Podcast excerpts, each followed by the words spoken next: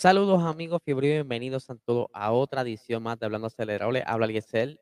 Anoche salió el análisis de carrera del Gran Premio de Arabia Saudí, o sea, el programa de Box Talk que hacemos todos los miércoles a las 8 y 30 de la noche. Lo puedes buscar aquí en nuestro canal de YouTube para que vea, ¿verdad?, cómo nosotros analizamos esa carrera, las estadísticas, los chismes, los chistes y todo eso. Así que dense la vuelta ya está disponible para que para su disfrute, ¿verdad?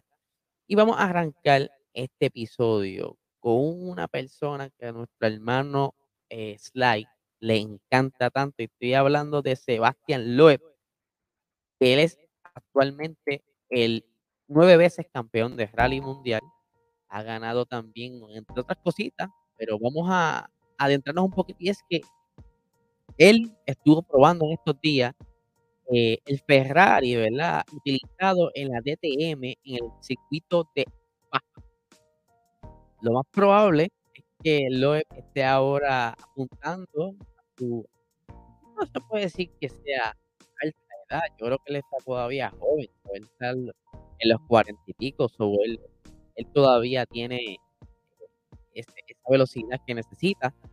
Y pues para los que no sepan, él ya previamente había cogido en las 24 horas del del 2006 había quedado segundo en overall, como también había participado de lo que es el Campeonato Mundial de Turismo, y pues consiguió varias victorias en ese tiempo, así que ahora está haciendo estas pruebas, lo que todo el mundo está apuntando que quiere entrar de nuevo a los circuitos, ya lo está metido para cosas, está metido en la Extreme, está metido también el Rally de nuevo, World Rally Championship, ahora eh, él dijo que mientras fechas no conflijan, pues lo más probable es entrando ahora con el DTM en la F Force Ferrari. Y vamos a ver qué nos trae Loeb, a ver si sigue por ahí haciendo historia, porque todavía nadie ha rally. Y de verdad que está haciendo de todo. Ha corrido el Dakar, ese muchacho parece que está bien pompeado. Eh, entre otras noticias, entrando a, cosas de, Fórmula 1, se ha estado rumorando en estos días, han estado saliendo un par de cositas bien interesantes y que la probabilidad de que vuelva, porque no es la primera vez, que vuelva el Gran Premio en La Vega. Ya lo vimos en estos días en uno de los hoteles que pusieron, ¿verdad? Cositas de Fórmula 1 y que varios medios han estado hablando sobre esto y que se espera que ya próximamente entre hoy, mañana, en estos días, confirmen entonces, eh, planchen bien esos contratos para traer otro Gran Premio a Estados Unidos. Este sería el tercer Gran Premio en Estados Unidos. Ya tiene el de Cota, el circuito de los Circuit of Americas. Tiene Miami, que se estrena ese circuito este año. Y pues estaría regresando el circuito callejero de Las Vegas, ya que en, eh, como bien dije, habían, ya habían corrido en, hace unos años atrás, en los 1986, si no me equivoco, donde eh, ya, como bien dije, eh, Michelle, se me escapa el nombre ahora, pero sí, habían corrido antes, ahí pueden ver el César Palace, estoy tratando de conseguir el nombre del último piloto que ganó ahí, yo sé que era Michelle Alboreto, disculpen, Michelle Alboreto en 1982 obtuvo esa victoria, o sea, esa fue la última victoria de la última carrera en, en Las Vegas. Y pues, eh, obviamente, desde hace, diría yo, como unos meses atrás, había salido como una, una noticia entre líneas. O sea, dentro de una noticia salió un comentario de que el estado, el condado, no sé, estoy bien perdido ahora, no sé si Las Vegas es un estado, bueno, Nevada es el estado, o sea, es el condado. Anyway, ellos estaban dispuestos a, recibir de nuevo la Fórmula 1. Obviamente esto les significa para ellos un dineral, ya que está justo en el casco urbano de los hoteles y los casinos. O sea, esto es como un Mónaco, pero en Estados Unidos. Y pues eh, ellos están locos porque esto regrese. En esos tiempos pues eran otro tipo de, de conducción, un monoplaza totalmente distinto. Otras estrellas de la Fórmula 1, otros equipos. Y pues como está el hype ahora de Drive to Survive, ellos quieren aprovechar esto. Ellos saben muy bien que la, lo que son la, las transmisiones de estas primeras dos carreras han estado dando unos números súper altos y pues ellos quieren sacarle provecho a esto. Eh, y pues obviamente la asistencia de los espectadores, las taquillas se están vendiendo las millas, so, todo esto es súper atractivo. Obviamente van a repasar todas esas carreteras, las tienen que poner al día para que cumpla con las regulaciones de la FIA y que tan pronto veamos ese anuncio de, que esté de regreso, vamos a ver entonces cuál sería la fecha o que para que más o menos en qué, en qué periodo del año, ya sea antes de acabar la temporada o a principios de la temporada. Obviamente ellos aprovechan la, la logística de que ya están en esa zona de Estados Unidos y se quedan ahí haciendo ese tour, pero es que, como bien han dicho hace poco, quieren seguir añadiendo grandes premios a Estados Unidos, como también al calendario regular de la Fórmula 1. están hablando que quieren meterle 30 carreras en un año.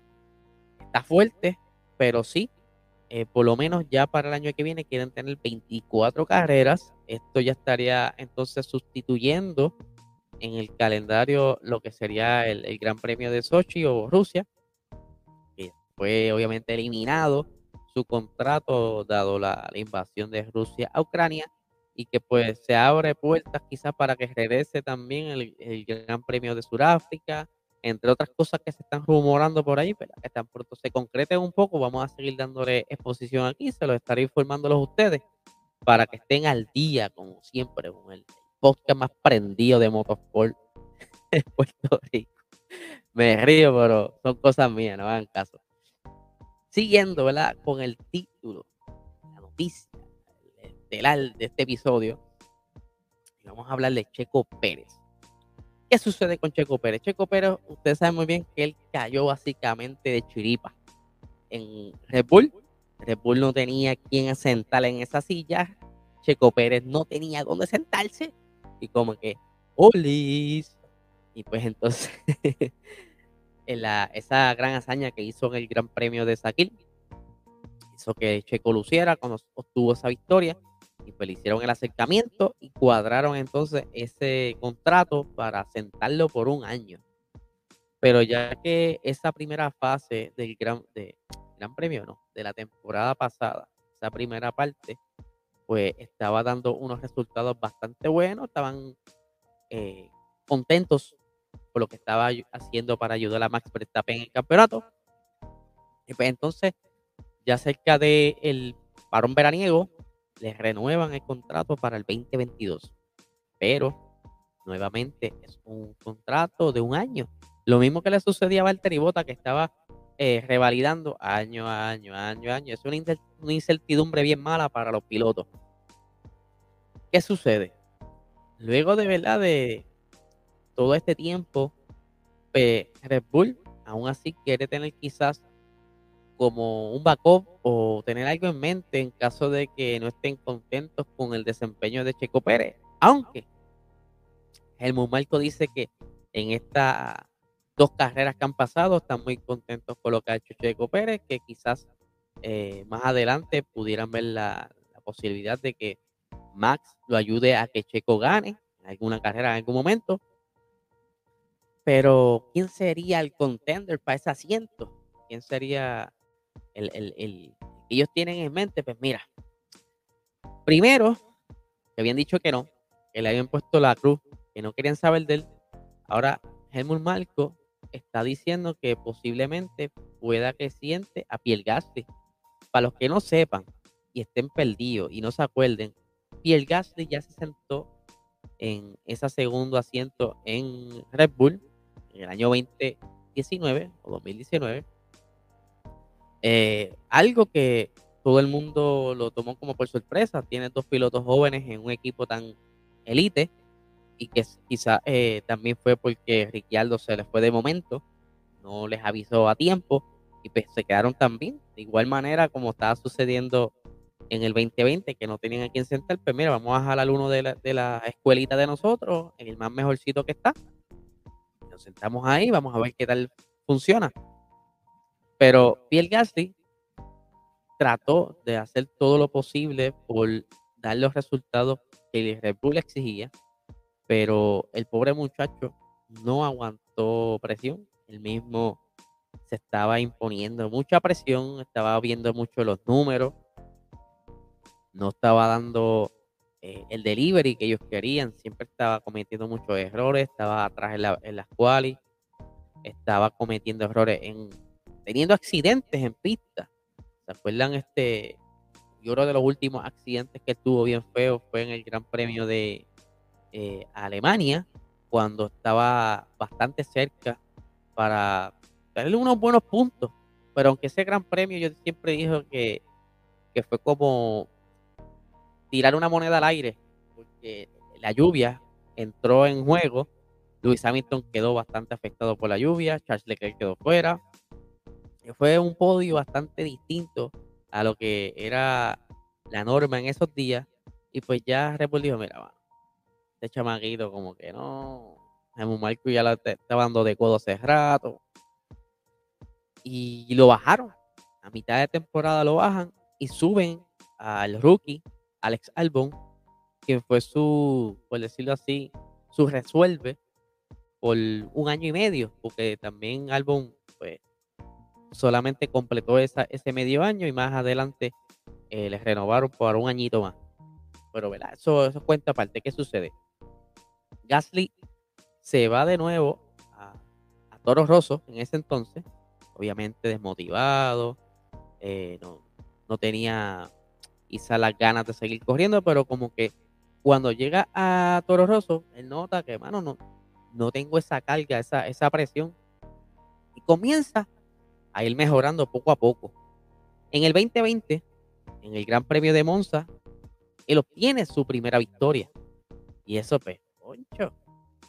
Aquí Garly como que, ¿sabes? Está serio, consiguió esa eh, victoria, aunque fue también bajo una circunstancia eh, bien random. Luis Hamilton no estaba en el panorama, Max había penalizado, no estaba en el panorama. Pero aún así, sigue siendo una victoria. Él pudo defender esa posición por toda la vuelta que estuvo liderándola. Y volvemos. En Michael dijo, se ve bien el nene. Luego, eh, sigue trayendo puntos, mucho más de lo que estuvo acumulando en el 2019 cuando él estuvo corriendo. En el 2020 él cerró su año con 75 eh, puntos, a pesar de que en el 2019 pudo tener eh, pudo tener 95, pero obviamente fue cuando esas primeras carreras que él estaba luciendo bastante bien en, Red Bull, pero entonces pues, se empieza a ver la, la, la, diferencia. Ya que el 2021 él logra conseguir, eh, lo tengo por aquí, 110 puntos o sea, ya se ve bastante eh, constante y estaba cargando eh, ese, ese equipo, ¿verdad? Que luego de ser Toro Rosso Alfa Tauri, porque su noda el año pasado, obviamente, no daba piel con bola. Este año va igual. Este año el muchachito, pues, está cargando con el equipo, a pesar de que esta última carrera, pues, la terminó con dolores. Pero sí, está ahí en el spot para hacer el quizás el, que reemplace a Checo Pérez si es que Jesús Marco no está contento con el desempeño de Checo en la siguiente parte de la temporada.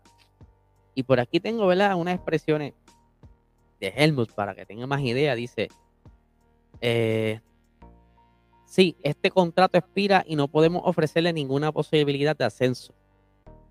Eh, lo más probable es que lo perdamos. O sea, él, él dice que si cuando a Pierre Gasly se le cumple el contrato ahora y eh, Red Bull no tenga dónde sentarlo, pues obviamente Pierre Gasly va a apuntar a otra escudería, no se va a quedar en Alfa Tauri, él quiere crecer y es por eso que él dice que si el contrato expira y no podemos ofrecerle ninguna posibilidad de ascenso, lo más probable es que lo perdamos y no queremos eso.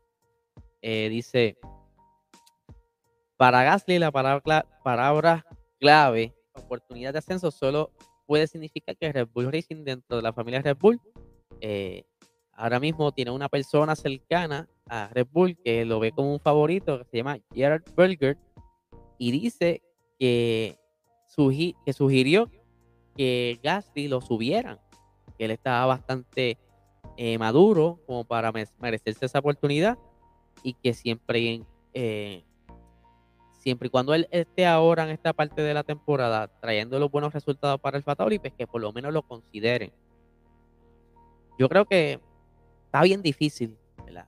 Porque Checo obviamente va a sacar las garras y va a hacer todo lo posible por quedarse en ese asiento, por lo menos quizá lo que aparece es una mejor oportunidad, o por lo menos está un par de años ahí, dando quizás una contra victoria, una contra pola, haciendo lo que él sabe hacer, pero está bien difícil para Gasly, aunque lo vean como una posibilidad, está bien difícil, aunque sí, Checo no puede bajar la guardia, porque viene sangre nueva, buscando la manera de sentarse de nuevo en ese asiento de Red y valorar lo que no pudo hacer en el 2019. Yo creo que hay que estar mirando bien de cerca a estos muchachos para ver qué deciden. Porque normalmente cuando hay contratos así como el de Checo, ya a mitad de temporada es que comienzan los rumores si lo dejan o no. Lo mismo pasó el año pasado, ya lo habían confirmado para la segunda, segunda parte de la temporada. Así que de igual manera, Pierre Gasly, si no le dan eh, algo seguro para verano, ya quizás para el 2024, perdón, 2023, veamos quizás a Gasly en otra escudería. ¿Ustedes se imaginan verlo en un Alpine? O verlo quizás en, un Haas. Todo puede pasar.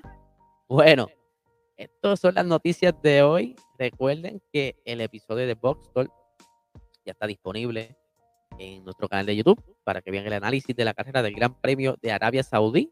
Eh, para que vean entonces cómo nosotros eh, le buscamos la vuelta y vimos las partes interesantes, quiénes fueron los favoritos, todas esas cositas que siempre hacemos y la pasamos bien con ustedes. Al corillo que se conectó en el en vivo de, este episodio, se le agradece. Gracias por el apoyo como siempre. Y nada, gente, nos vemos hasta otro episodio.